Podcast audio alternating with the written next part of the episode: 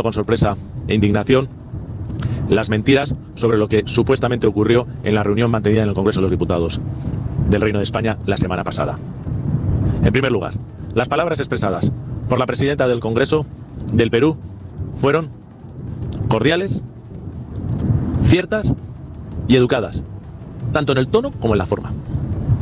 En primer lugar, hizo una introducción de sus lazos con España.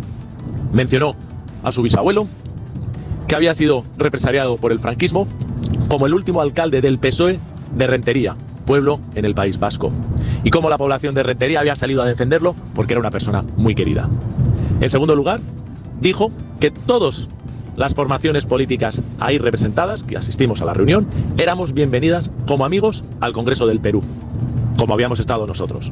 Y a todos se nos dirigió como amigos, en general y a cada una de las formaciones. Como sabes, explicó la situación del Perú, cómo el gobierno del Perú había presentado dos gabinetes distintos que el Congreso había aprobado. Cómo, a pesar de que algunos de los ministros no les gustaban por los antecedentes delictivos que tenían, o corruptos, o asociaciones eh, con grupos terroristas, aún así habían votado a favor para que hubiese gobernabilidad, para garantizar la gobernabilidad del Perú.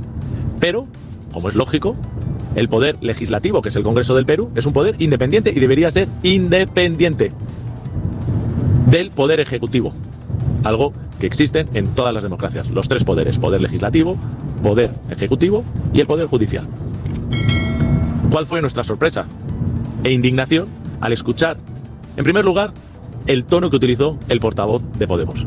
Cuando le dijo un simple diputado a la presidenta del Congreso del Perú que nos está visitando, que no le llamara amigo, que ellos no eran amigos y que le tratase a él con el debido respeto, que se ve que debe ser un respeto mayor al que había usado con el resto de portavoces que habían hablado antes con él, porque nadie expresó ninguna protesta, ni ninguna indignación, y tampoco lo hicimos a posterior, ni el Partido Popular, ni nosotros. En segundo lugar, con las palabras que utilizó, que fueron verdaderamente indignantes.